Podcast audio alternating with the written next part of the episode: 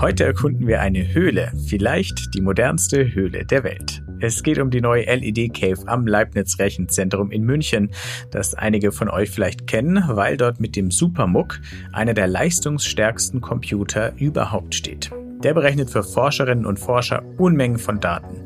Und um mit denen etwas anfangen zu können, da braucht es oft auch 3D-Visualisierung, Virtual Reality und eben eine Cave. Die Daten, die dabei rauskommen, umfassen ein paar Millionen Jahre zurück in unsere Geschichte, wie sich die Massen unter unseren Füßen quasi bewegen. Und um das zu berechnen, haben sie natürlich einen Superrechner gebraucht. Und daraus entstehen quasi 17 Terabyte an Rohdaten. LEDs haben große Vorteile gegenüber Projektoren. Also gerade wenn wir jetzt von Farbdarstellung, von Helligkeit, Bildschärfe und so weiter sprechen. Die Farben sind toll mit LEDs. Also die leuchten, das hat man mit Projektoren noch nie gesehen.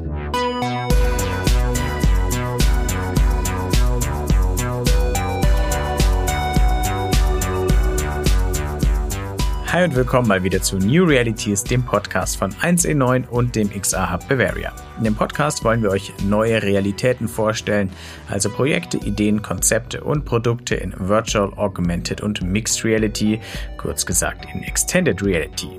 Ich heiße Wolfgang Kerler, ich bin Chefredakteur von 1C9 und diesmal spreche ich mit Elisabeth Meyer und Thomas Odacker vom Leibniz Rechenzentrum in München. Thomas alias Tom leitet dort die Gruppe für Visualisierung und virtuelle Realität. Liz ist Mitglied in der Gruppe. Die beiden unterstützen Wissenschaftlerinnen und Wissenschaftler dabei, ihre Forschungsergebnisse zu visualisieren. Das heißt, sie erwecken antike Ausgrabungsstätten genauso zum Leben wie das Innere der Erde oder des menschlichen Körpers. Und das machen sie nicht irgendwie, sondern mit modernster Technik, seit kurzem auch mit der ersten LED-Cave, die ein ganz neues VR-Erlebnis möglich macht. Es gibt also spannende Einblicke in Forschung und in VR-Technik. Viel Spaß dabei!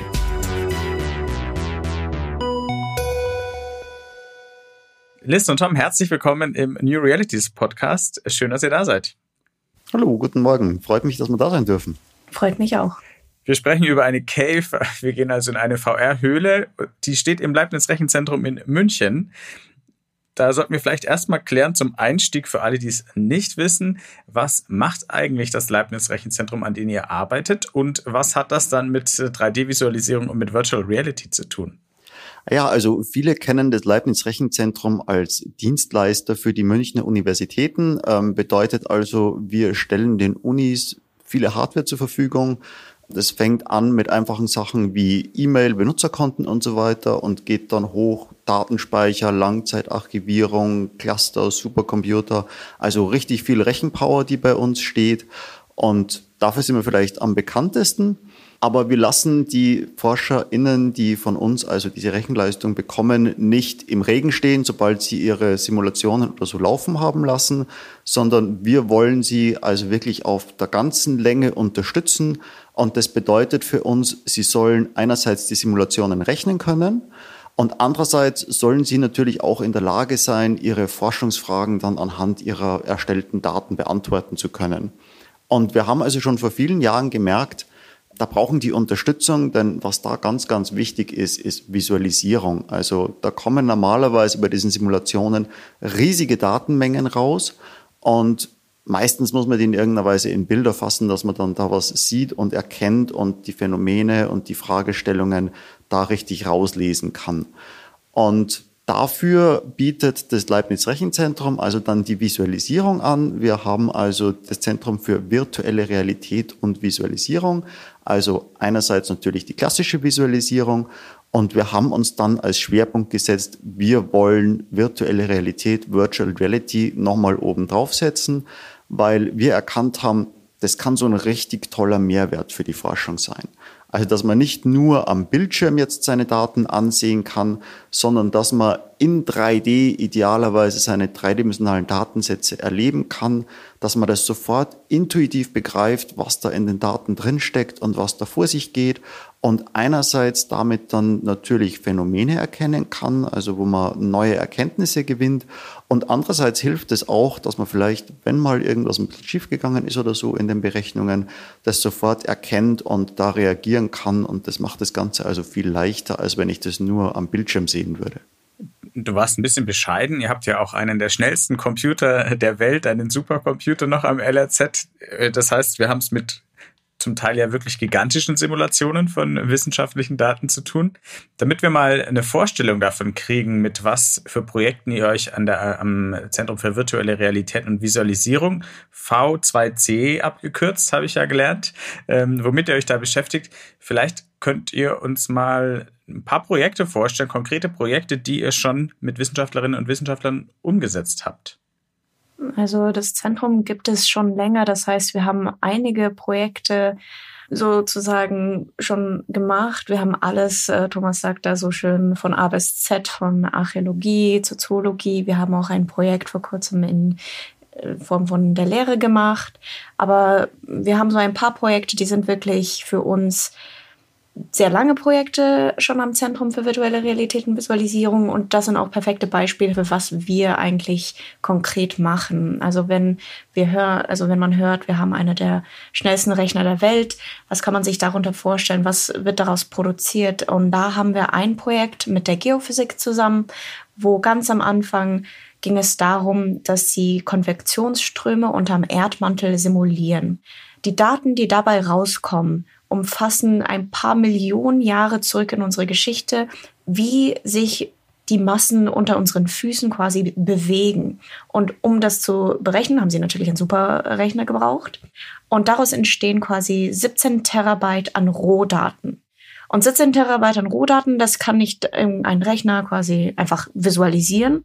Da wurden wir eingeschaltet, quasi zusammen mit den Geophysikern, das Ganze erstens überhaupt in Echtzeit laufen zu lassen. Bei uns spielt Echtzeit eine große Rolle. Wir wollen bei virtueller Realität natürlich, dass unsere Zuschauer in Echtzeit mit den Daten interagieren können. Aber nicht nur dieser Echtzeitaspekt ist wichtig bei uns. Wir wollen auch, dass es visuell verständlich ist für das menschliche Auge. Das heißt, wir sind dann reingegangen mit den Geophysikern zu diesen 17 Terabyte an Daten und erstens mussten wir einen Weg finden, das Ganze möglichst äh, in Echtzeit laufen zu lassen. Dann haben wir zwei quasi wichtige Aspekte von diesen Daten rausgefiltert, äh, weil diese Daten umfassen ja alle Daten im Erdmantel und normalerweise wäre das eine große Massen an Punkte, sage ich mal. Also das sind quasi Berechnungen für jeden Punkt unter dem Erdmantel. Und daraus haben wir quasi zwei Flächen berechnet. Einmal alles als, alles, was wärmer als der Durchschnitt war und alles, was kälter als der Durchschnitt war. Und diese zwei Flächen darf man im Laufe der Zeit quasi beobachten. Also warme Flächen steigen auf unterm Erdmantel, kältere Flächen steigen quasi in den Erdkern, zu, also ziehen sich zurück in den Erdkern. Was man aber auch anhand dieser Visualisierung gut erkennen kann, wenn sich unter unsere Füßen Sachen bewegen, kann man sehr gut die Entstehung von Kontinente beobachten. Also wie es früher ausgesehen hat und dann mit dieser Bewegung, wie unsere heutige Kontinente überhaupt entstanden sind. Also dieses Projekt ist auch eben ein Langzeitprojekt bei uns. Die Daten sind auch bis jetzt ähm, noch nicht widerlegt worden. Also es ist ein sehr akkurates Modell, was wir da visualisieren dürfen. Und das ist auch ein aktives Projekt. Was bedeutet das? Ich habe die 17 Terabyte genannt. Das waren halt damals die erste Simulation von diesem Projekt. Wir stellen ja nicht nur das V2C, sondern auch unser Superrechner versuchen wir immer auf den aktuellsten Stand zu halten. Das heißt, mit jedem neuen Superrechner gibt es neue Simulationen. Das heißt, wir erwarten mit neuen Simulationen noch viel größere Datenmengen, gerade in dem Bereich. Ein anderes Projekt, was wir auf jeden Fall ähm, schon seit längerem bei uns visualisieren, ist aus dem Bereich Kunstgeschichte. Da gibt es die Kollaboration mit dem Korpus der barocken in Deutschland. Bei dem Projekt geht es tatsächlich darum, verschiedene Räume aus der Kunstgeschichte, gerade speziell mit barocken Decken, zu digitalisieren. Und bei uns ähm, quasi angesiedelt sind verschiedene Modelle mit verschiedenen Methoden, ähm, beziehungsweise die mit verschiedenen Methoden erfasst worden sind. Also da sprechen wir von Fotogrammetrie, von Laserscan, von selbstmodellierten Räumen. Und die Räume sind tatsächlich Räume, die man in echt besuchen kann, beziehungsweise der Clou bei der Kunstgeschichte ist, viele dieser Räume sind nicht öffentlich für ein breiteres Publikum beziehungsweise für, ein, für Besuchende. Deswegen haben wir virtuelle Modelle davon, dass wir trotzdem Zugang zu diesen Räumen schaffen können. Also das ist gerade spielt in der Kunstgeschichte eine große Rolle. Man will ja die Originalräume nicht beschädigen, beziehungsweise man will sie auch untersuchen können, wann und wo und wie man will. Und dafür sind diese virtuelle Modelle beziehungsweise auch diese Visualisierungen mit Virtual Reality essentiell. Also das sind so zwei unserer Hauptprojekte, einmal Geophysik und einmal Kunstgeschichte. Sehr schön. Da haben wir ja schon mal ein, sehen wir ja die, die Bandbreite eurer Projekte. Es gibt ja auch welche, da wird der Blutfluss im menschlichen Körper simuliert, archäologische Ausgrabungsstätten habt ihr äh, nachgebaut. Das klingt alles äh, wahnsinnig spannend und es klang, es, es klang auch schon an in der Antwort, wenn wir von 17 Terabyte Daten sprechen. Wie konkret macht ihr denn aus diesen Daten dann virtuelle Räume und virtuelle Szenarien? Ja, also das ist eine ganz spannende Frage und das ist auch immer ein bisschen abhängig davon, was die Forscherinnen eigentlich wollen. Also meistens kommen die mal mit einem riesigen Datensatz und ähm, das hat eine gigantische Bandbreite, was da alles drinstehen kann in den Daten. Äh, das können irgendwelche Temperaturen oder Strömungen oder sonst was sein. Ähm, andere Forschungsgebiete haben relativ simpel vielleicht einfach nur einen Raum oder ein 3D-Modell und wir müssen also immer schauen, was können wir da eigentlich draus machen? Und wie können wir die Information rausziehen, die die ForscherInnen eigentlich dann sehen wollen in ihren Daten?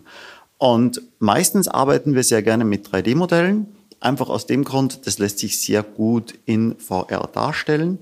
Das heißt, wir probieren meistens, dass wir mal die Rohdaten nehmen und wir setzen uns dann mal mit den ForscherInnen hin und wir sprechen mal mit denen und sagen, was wollt ihr eigentlich sehen? Interessieren euch vielleicht die Temperaturen? Interessiert euch, wo bestimmte Temperaturgrenzen überschritten worden sind? Interessiert euch vielleicht, wo da was strömt oder wo bestimmte Bereiche sich hinbewegen? Und dann muss man einen Weg finden und muss schauen, wie kann ich das umwandeln in etwas, was in VR gut funktioniert und was ich da sehen kann. Und da gibt es also ganz vielfältige Ansätze. Also es gibt zum Beispiel ISO-Flächen, wo man ähm, 3D-Modelle erstellt, die gewisse Bereiche abgrenzen, wo Wertegrenzen überschritten werden. Das ist zum Beispiel so ein Fall, wo die Geophysiker äh, sehr interessiert dran sind. Man kann also mit Strömungslinien arbeiten. Auch das ist ein Fall, wo man 3D-Modelle erstellen, wo man dann wirklich diese Linien nachvollzieht, wo sich bestimmte Bereiche oder bestimmte Partikel oder ähnliches hinbewegen. Kann auch zum Beispiel, wie du schon erwähnt hast, Blutfluss, Medizin ist das so ein klassischer Fall. Wir haben aber auch ganz anders den Bereich, wo Sachen wie Archäologie, Kunstgeschichte, wo wir wirklich einfach mit 3D-Modellen befasst sind, wo zum Beispiel die Archäologen, ganz großes Thema, die interessieren sich an digitalen Rekonstruktionen. Also die, die kommen zum Beispiel, sagen, wir haben eine Ausgrabungsstätte, da sind noch mehr so ein paar Grundfesten da oder Mauerstücke oder sowas oder vielleicht kann man auch aufgrund der Ausgrabung auf diese Mauerstücke schließen. Und wir würden gerne sehen, wie hat denn das damals wirklich ausgesehen? Wir würden wirklich gern mal durch diese historischen Gebäude laufen, wir würden das gern mal sehen. Und dann wird da also in 3D ein Modell erstellt von diesen Gebäuden oder was immer es ist, dass man also wirklich das in VR mal sehen kann und mal mitkriegt, wie war denn das damals? Also ganz spannende Sache, jetzt wieder eine Villa aus dem alten Babylon, wo man mal merkt, wie haben denn die Leute damals gelebt, wie hat denn so ein Gebäude ausgesehen? Wirklich historisch akkurat rekonstruiert in 3D und man kann das in VR erleben. Also auch Statuen kann man natürlich in Lebensgröße rekonstruieren, kann die Bemalung dann digital rekonstruieren, ohne dass man dann das Objekt beschädigt. Und das sind alles so Ansätze, da kann man wirklich Geschichte erleben, was also für diese historischen Fächer ähm, interessant ist. Wir haben auch den Fall, dass äh, sowas wie CT-Scans oder sowas kann man auch natürlich darstellen. Auch da spannend, wie kann man denn Volumen visualisieren, sodass das in VR gut funktioniert. Kann man also entweder probieren, direkt mit Volumendaten zu arbeiten oder auch daraus wieder 3D-Modelle zu erstellen. Also da gibt es wirklich eine riesige Bandbreite und da muss man individuell sich mit den Forscherinnen mal hinsetzen am Anfang, muss man auch bis zu einem gewissen Grad deren Sprache und deren Fachgebiet ein bisschen anfangen zu lernen, dass man also da eine ordentliche Kommunikation hat und rausfindet, was wollen wir eigentlich aus diesen Daten lernen und dann wirklich individuell auf Projektbasis mit denen gemeinsam erarbeiten, was ist denn jetzt der beste Weg, wie wir eure Daten in virtueller Realität darstellen können, damit wir euch optimal unterstützen. Eine scheinbar triviale, eher technische Nachfrage, mit was für Software macht ihr das alles eigentlich? Also von Softwarebasis her arbeiten wir seit, ähm, da kann Thomas auch äh, mich korrigieren an der Stelle, 2018 sind wir gewechselt auf der Unreal Engine. Das ist vielleicht ein Begriff, ähm, wenn man sowas in Richtung Virtual Production schon mal gehört hat. Beziehungsweise Unreal Engine ist tatsächlich eine Game Engine. Heißt aber nicht, dass wir unbedingt nur Spiele damit machen. Also Game Engines sind eigentlich sehr praktische Tools, die einem gerade für Virtual Reality und auch in unserem Anwendungsfall mit unserer Cave alle Tools bietet, die man braucht. Und seitdem wir gewechselt haben, und da weiß ich, wird Thomas mir auf jeden Fall zustimmen, wir sind auf jeden Fall sehr viel schneller geworden mit der Unreal Engine. Und ein weiterer Vorteil, dass wir auf die Software gewechselt sind, ist, wir sind jetzt in der Lage, quasi mit einer Software, wir haben ein Projekt und können dann mit sehr minimalem Aufwand dieses Projekt einmal für Cave, einmal für Powerwall und einmal für Head-Mounted Display exportieren. Und wir haben auch mit dieser Unreal Engine eine Verschiebung gesehen. Also früher, gerade vor 2016, 2016 sind ja diese ganzen Head-Mounted Displays rausgekommen und das war diese große VR-Welle. Davor war es eher schwierig, äh, Sachen in VR zu machen, hat man sich viel selber mit Programmierung beschäftigen müssen, eher systemnah. Und dementsprechend war der Fokus mehr auf, wir müssen überhaupt mal die Daten darstellen. Und seit wir eben jetzt gewechselt haben auf diesen Game Engine Ansatz, auf Unreal Engine, haben wir viel mehr Freiheiten. Also wir können uns mehr aufs Optische und auf Interaktion und solche Sachen konzentrieren und müssen nicht mehr einfach nur kämpfen, dass wir es irgendwie in einer Cave oder auf einem Head-Mount-Display so einfach zum Laufen kriegen, sondern wir können sagen, okay, jetzt stehen mehr die Workflows und die Nutzer im Mittelgrund und nicht mehr so sehr nur die Technik, dass es überhaupt funktioniert. Also das war für uns ein ganz großer Schritt. Wir reden trotzdem noch ein bisschen weiter über Technik. Du hast schon angesprochen, wir sind jetzt bei der Hardware auch angelangt, die man braucht, um dann diese 3D-Visualisierungen zu erkunden in VR oder nicht unbedingt in VR, geht ja natürlich auch in, in, in 2D. Da habt ihr im LAZ bei euch am V2C einiges äh, an Technik eingebaut und zugänglich gemacht. Wir fangen mit der älteren Technik an. Die Head-Mounted Displays, die VR-Brillen äh, hast du schon angesprochen. Was habt ihr da vor Ort? Was kann man da nutzen? Und eine Powerball habt ihr auch. Vielleicht könnt ihr auch noch erklären, was es damit auf sich hat. Hm, fangen wir einfach mal mit den Brillen an, oder? Also wir wollten nicht nur der Forschung quasi diese große äh, VR-Installation anbieten.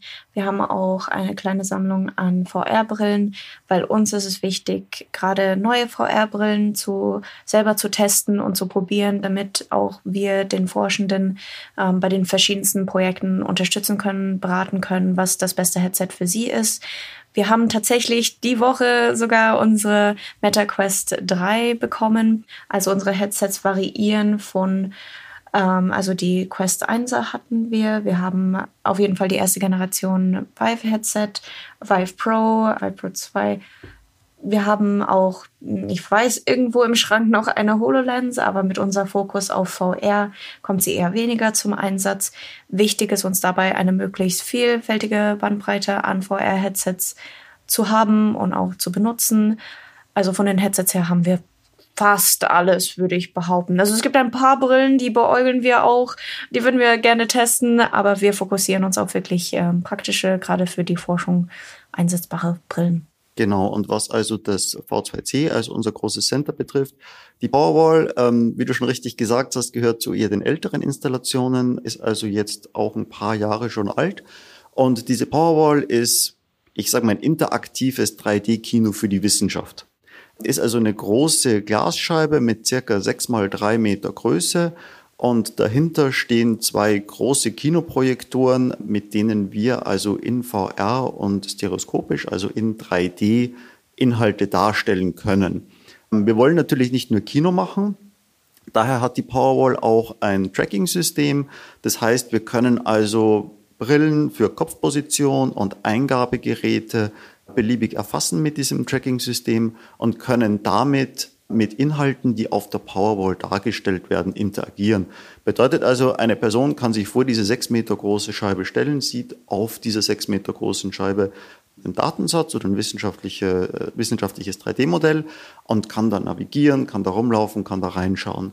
Die Powerwall ist aber auch ein Use Case, wo wir nicht nur eine Person bedienen wollen, sondern auch Gruppen von Personen. Also wir haben eine Bestuhlung, ähnlich wie im Kino, für bis zu 21 Personen und die können sich alle das, was auf der Powerwall angezeigt wird, in 3D anschauen.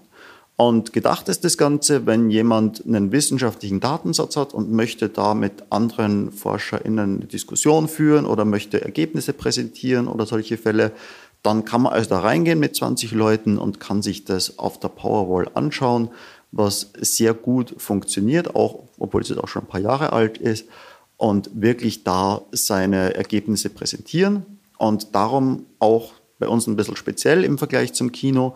Wir projizieren also nicht von vorne, dass da ein, irgendjemand davor steht und dann einen Schatten wirft und einen Teil vom Bild verdeckt oder so, sondern wir haben also da auch extra Rückprojektion. Das heißt, die Projektoren stehen hinter der Scheibe, projizieren von hinten drauf und man kann davor stehen und sieht also trotzdem alle Daten und wirft keinen Schatten oder unterbricht das Bild irgendwie auf dieser großen Scheibe. So, und jetzt sind wir endlich beim Anlass unseres Gesprächs der Einblick in eure Arbeit ist ohnehin spannend. Das heißt, es war höchste Zeit, euch mal in den New Realities Podcast zu holen. Aber es gibt auch einen ganz konkreten Anlass. Das ist eure neue LED Cave.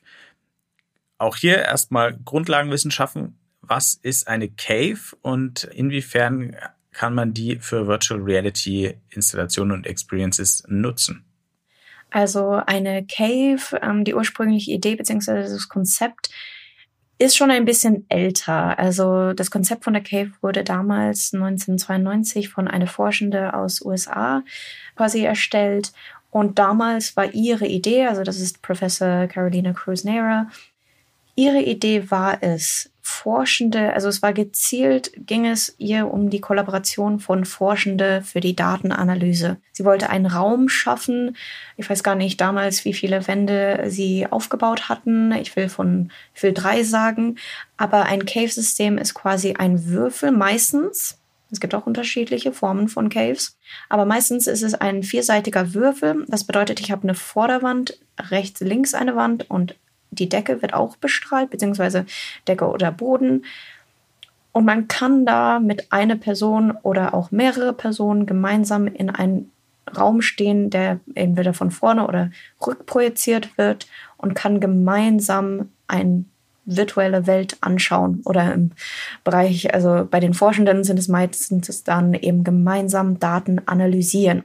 Das ist eben ein Vorteil von der Cave, wenn ein sagen wir mal, ein paar Forschende stehen da drin und einer sagt, äh, einer zeigt irgendwo auf einen Punkt in den Daten und sagt, schaut her, alle im Raum wissen, worauf diese Person zeigt. Also das war die Idee, dass Forschende sehr effizient und auch sehr schnell gemeinsam Daten analysieren können in der Cave. Das war eben damals die ursprüngliche Idee davon. Seitdem gibt es unendlich viele gefühlt Konstellationen von Caves. Also man kann bei Caves und also die Form, wie gesagt, klassisch ist es ein, eine Würfelform. Es gibt aber auch Kuppelformen. Man kann es mit Leinwänden machen, man kann es mit Acrylglas machen. Also da sind die Möglichkeiten quasi unbegrenzt. Thomas, vielleicht kannst du kurz erklären, eure Cave, aber auch gerne erstmal die alte Cave, weil es ist ja nicht so, dass ihr jetzt erst eine Cave installiert habt, sondern ihr habt sie ja rund erneuert, aber ihr hattet vorher schon eine da. Vielleicht können wir die auch nochmal kurz würdigen. Ja, also ich denke, sie hat doch eine Würdigung verdient, weil sie hat uns zehn Jahre lang einen guten Dienst erwiesen, bevor wir sie jetzt in den wohlverdienten Ruhestand geschickt haben. Die alte Cave war also auf Projektoren basiert. Das heißt, es waren fünf Seiten, fünf Acrylglasscheiben mit einer Seitenlänge von 2,7 Meter. Also rausgekommen ist damit ein fünfseitiger Würfel. Also eine Wand vom Würfel hat gefehlt und durch die kann man reingehen und es ist von hinten auf diese Scheiben projiziert worden und pro Scheibe zwei Projektoren. Also insgesamt zehn Projektoren und ein Projektor immer die obere Hälfte, ein Projektor die untere Hälfte einer Scheibe. Und das Ergebnis dieses Aufbaus ist, dass also das so, ich sage mal, ich mal gerne, es ist ein Eisberg gewesen. Denn wenn man in den Raum geht, dann sieht man nur diesen fünfseitigen Würfel mit früher 2,7 Meter Seitenlänge und kann da reingehen. Aber in Wirklichkeit mit den Projektoren war die Anlage drei Stockwerke hoch. Also das war eigentlich ein Koloss im Hintergrund, der war natürlich verkleidet, Wandverkleidung davor, dass man da nichts sieht, dass man die Projektoren auch nicht hört und dass man auch schon die warme Luft hinten vom Raum weghält. Und man hat eigentlich gar nicht gemerkt, wie viel Aufwand eigentlich dahinter steckt, um so eine Cave mit Projektoren betreiben zu können. Ja, zehn Jahre lang hat gut funktioniert, war also sehr gut angekommen bei der Wissenschaft. Aber nach so vielen Jahren haben wir dann doch gesagt, müssen uns auch mal überlegen, wie es jetzt mit der Cave wieder weitergeht. Das ist das Stichwort. Wie ging es denn weiter? Ihr habt jetzt eine LED-Cave ganz offiziell in Betrieb genommen. Erklärt ihr uns mal, was ist eine LED-Cave im Unterschied zu der Cave mit Projektoren, die ihr bisher hattet, und was macht die so besonders? Ja, also ähm, wir haben jetzt wirklich umgerüstet auf äh, sogenannte LED-Panels, wie du schon gesagt hast. Die Technologie ist ganz anders. Ähm, anstelle von Projektoren, die also so viel Platz eingenommen haben, gibt es jetzt, man kennt es vielleicht aus Stadien oder außen auf Gebäuden drauf, diese LED-Panels, wo man LED-Wände draus aufbaut. Das sind also völlig rahmenlose LED-Platten, sage ich mal. Und aus denen kann man dann Bildschirme von nahezu beliebiger Größe und Form zusammenbauen. Und das ist natürlich, wenn man sich mal drüber nachdenkt, hm, so eine Cave, fünf Bildschirme, Größe will man auch frei wählen können, dann könnte das schon passen. Und wir haben also jetzt den Sprung ins kalte Wasser gewagt, denn unseres Wissens nach gibt es bisher noch keine fünfseitige Cave, die komplett mit LED realisiert worden ist. Und wir haben also mal eine Cave probiert, aus diesen LED-Panels zu bauen. Bedeutet, jede einzelne Wand setzt sich jetzt aus selbstleuchtenden Paneelen zusammen, wo also viele kleine LEDs drauf sind, in der neuen Cave in einer Größe von drei mal drei Meter pro Wand. Und man sieht also immer noch, wenn man in diesen Raum reingeht, quasi ein Loch in der Wand, eine fünfseitige Cave, die ist 30 Zentimeter pro Seite größer, aber die ganze Technik dahinter ist völlig neu. Und LEDs haben große Vorteile gegenüber Projektoren. Also gerade wenn wir jetzt von Farbdarstellung, von Helligkeit, Bildschärfe und so weiter sprechen, die Farben sind toll mit LEDs, also die leuchten, das hat man mit Projektoren noch nie gesehen. Die Helligkeit, wir müssen meistens die Helligkeit reduzieren auf 60 oder 70 Prozent, weil das wäre sonst fast unangenehm hell. Also da ist wirklich ganz toll. Und gerade wenn man dann die alten Datensätze mit dieser LED-Technologie wieder mal anschaut, also gerade Kunstgeschichte, Kunsthistorik, Wandmalerei und sowas, wenn man das erlebt, das ist ein völlig neues Erlebnis. Also gerade wie diese Farben plötzlich leuchten und wie das aussieht, Wahnsinn. Also das ist für uns ein Quantensprung in der Technologie. Und auch natürlich, wenn man einen Blick hinter die Kulissen wirft, auch da hat sich viel geändert, denn dieser ganze Aufbau mit Projektoren über drei Stockwerke, den wir da hatten, das ist jetzt alles Geschichte für uns. Also LED bedeutet, die Wände sind, ja, da ist eine Unterkonstruktion, da werden die LEDs einfach draufgeschraubt und da ist eine Wand vielleicht noch 20 Zentimeter oder so dick. Also die Zeiten, wo wir drei Stockwerke gebraucht haben, um unseren Eisberg dahinzustellen, die sind vorbei. Die LEDs erlauben uns jetzt eine Cave zu bauen, die auch in der Gesamtgröße, der Teil, den man dahinter nicht sieht, also kaum größer ist wie der eigentliche Würfel. Und wir haben es jetzt mal probiert und haben jetzt mal diese Cave hingestellt und äh, sind also soweit echt begeistert. Aber das ist natürlich auch eine Überlegung dann für die Zukunft. Man könnte ganze Räume damit auskleiden quasi. Also das ist ganz toll, was man da jetzt machen kann. Und wir sind wirklich froh, dass wir da mal das probiert haben. Und ähm, man muss auch dazu sagen, es ist auch jetzt erst seit kurzem möglich, diese LED-Technologie für sowas wie Caves wirklich zu benutzen. Denn früher, diese LED-Panels, die gibt es schon ein paar Jahre. Wie gesagt, man kennt sie aus Stadien oder ähnlichem. Aber die waren immer recht empfindlich und da hat man nicht anstoßen dürfen. Und da hat man also auch schauen müssen, dass man da nicht irgendwie die LEDs beschädigt. Das ist natürlich ein Problem für eine Cave. Wenn da mal einer ein bisschen in die Wand stößt oder so, dann will ich die nicht kaputt machen. Und die neueste Generation dieser LED-Panels, die ist also jetzt so robust, dass ich da mal ein bisschen gegen die Wand stoßen kann und da passiert nichts. Und ganz, ganz wichtig bei einer Cave, ich will ja nicht nur davor stehen, ich will auch reingehen. Das heißt, mit dieser neuen Generation kann ich auch drauf rumlaufen und da passiert nichts mehr. Die halten also auch menschliches Gewicht aus, auch wenn da zwei, drei Personen drin stehen. Das ist jetzt erst ganz frisch möglich mit dieser neuesten Generation LED-Panels. Und daher haben wir jetzt also auch endlich, endlich eine Cave aus LEDs aufbauen können. Ich durfte sie ja schon sehen. Ich äh, teile deine Begeisterung. Also es ist wirklich eine beeindruckende Anlage. Aber wie für alle, die noch nie in der Cave waren und vielleicht nur VR-Brille kennen, wie funktioniert die Interaktion, wenn ich in einem Raum stehe, der rundherum beleuchtet ist? Wie wird da überhaupt echte VR draus und wie kann ich da steuern, was ich sehe, wohin ich mich bewege? Also die Interaktion bei der Cave funktioniert tatsächlich zweifach. Also einerseits, wir haben eine 3D-Brille, die man als, die durftest du auch äh, anziehen, wo du bei uns warst. Wir nennen es immer die Key Person. Die Brille ist ausgestattet mit äh, ein paar Infrarotreflektoren und die sehen nicht nur schön aus, die haben auch eine Funktion, weil je nachdem, wo diese Person hinschaut, passt sich die ganze Anwendung an, damit die Perspektive genau für diese Person passt. Dadurch entsteht ein richtiges Tiefengefühl für den virtuellen Raum, aber die Brille produziert dann auch, beziehungsweise das ist eine Aktiv-Shutter-Brille, die man da aufzieht und dadurch entsteht diese Dreidimensionalität. Also das ist einerseits eine Interaktion, also je nachdem, wo man hinschaut, beziehungsweise wo man steht im Raum, passt sich der virtuelle Raum an.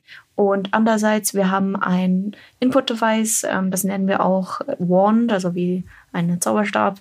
Und damit kann man halt Grundsätzlich bei unseren Projekten, die wir haben, kann man rumfliegen. Das haben wir festgestellt, ist eine Funktion, dass sich viele Forschende wünschen, halt in ihre Daten einzutauchen.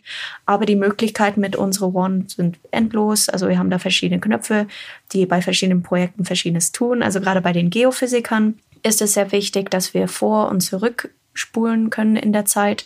Also wir haben zwei Knöpfe dafür. Bei einem anderen Projekt ging es darum, dass wir Modelle auseinandernehmen und wieder zusammenlegen können.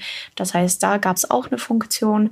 Das Schöne auch an unserer Cave ist, ähm, nicht nur Forschende dürfen daran, wir haben auch studierende Projekte. Und bei den studierenden Projekten ist es so, dass sie sehr kreativ werden mit dem Input. Das heißt also als User Interaction oder User Experience in unsere Cave die Eingabemöglichkeiten sind da endlos. Also da haben wir so kreative Ideen schon gehabt, aber auch ähm, halt, das ist ein Themengebiet, also gerade User Experience in der Cave, was uns auch, wo wir aktiv forschen. Also das interessiert uns auch, wie man mit unserer Cave überhaupt interagieren kann, beziehungsweise mit der virtuellen Welt. Und persönliche Vorliebe, VR-Brille oder Cave, was besser? Uh, schwierige Frage. Äh, man muss dazu sagen, unsere Cave ist wirklich unser Herzstück.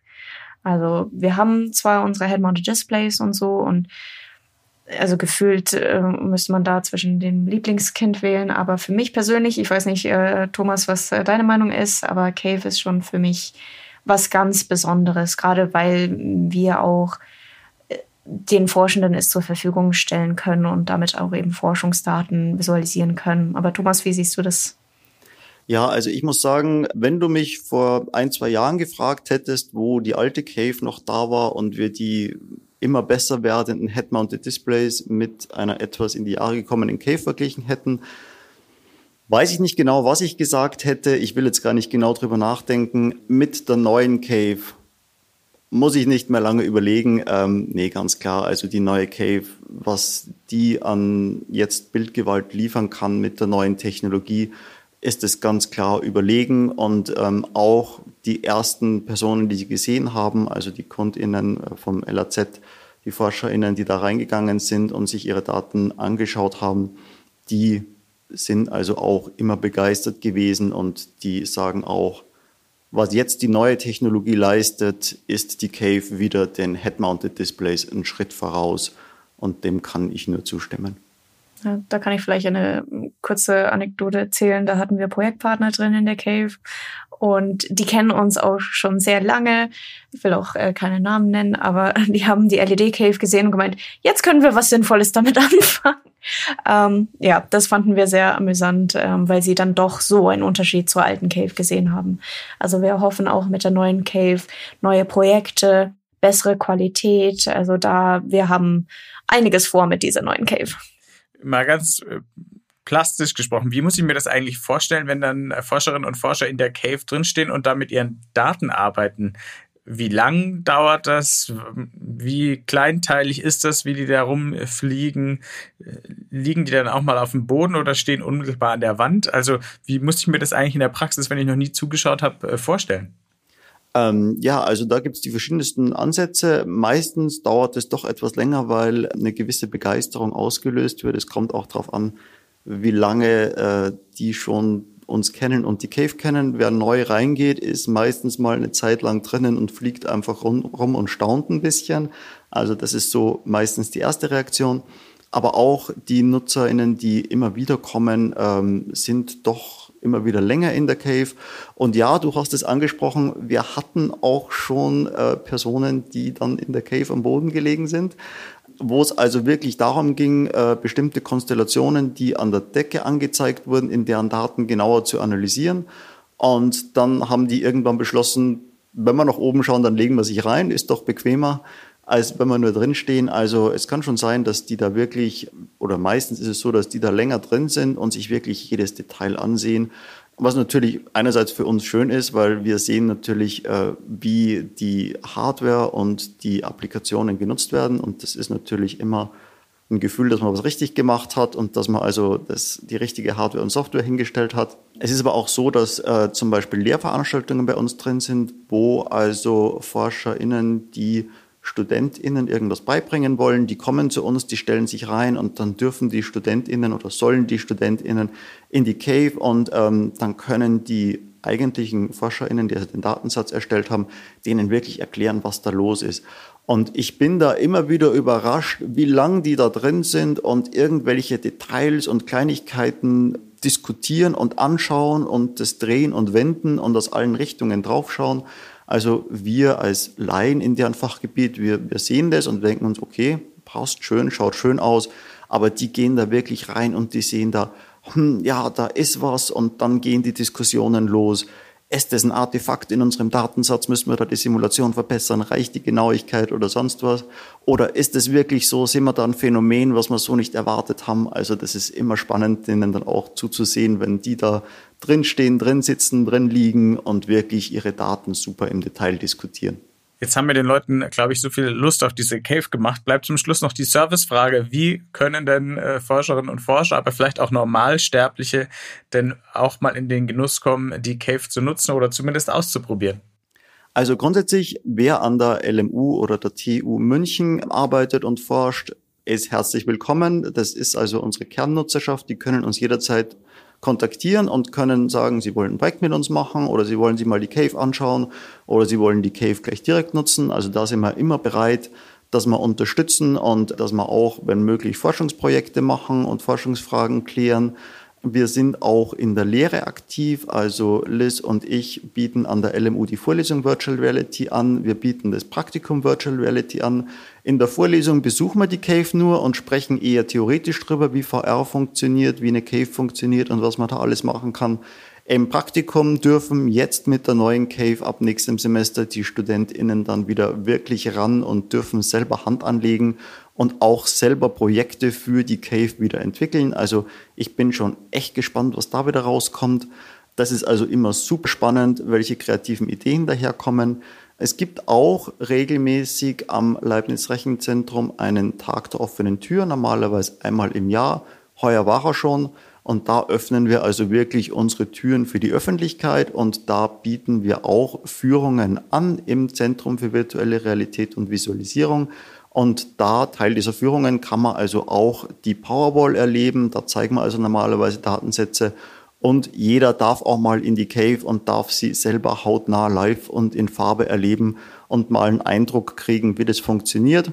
Jetzt mit der neuen Technologie hoffentlich einen sehr positiven Eindruck diese Rückmeldungen super. Also wir hatten vor zwei Wochen den Tag der offenen Tür heuer und auch da war das ein echter Wow-Effekt und ich kann nur jedem raten, wenn wieder ein Tag der offenen Tür ist und man hat Zeit und ist in der Gegend, schaut bei uns vorbei und erlebt es mal selber. Es ist es auf jeden Fall wert. Ein wunderbares Schlusswort. Vielen Dank, äh, Tom und Liz, für diese Einblicke in die neue LED Cave am Leibniz Rechenzentrum und auch eure sonstige Arbeit, mit der ihr Wissenschaft mit Visualisierung und virtuellen Realitäten unterstützt. Danke euch. Danke, dass wir hier sein durften. Danke.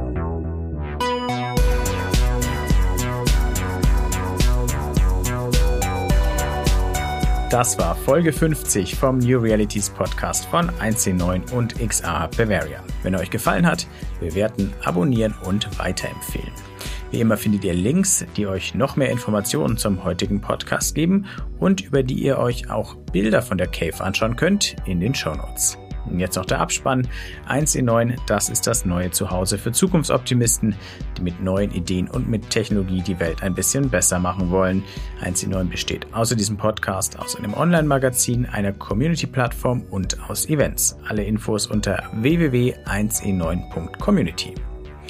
Der XA Bavaria wurde gegründet, um die XA-Community in Bayern voranzubringen, um die Entwicklung und Verbreitung von XA-Anwendungen zu unterstützen und die Sichtbarkeit des Standorts Bayern zu fördern. Mehr erfahrt ihr unter www.xahub-bavaria.de.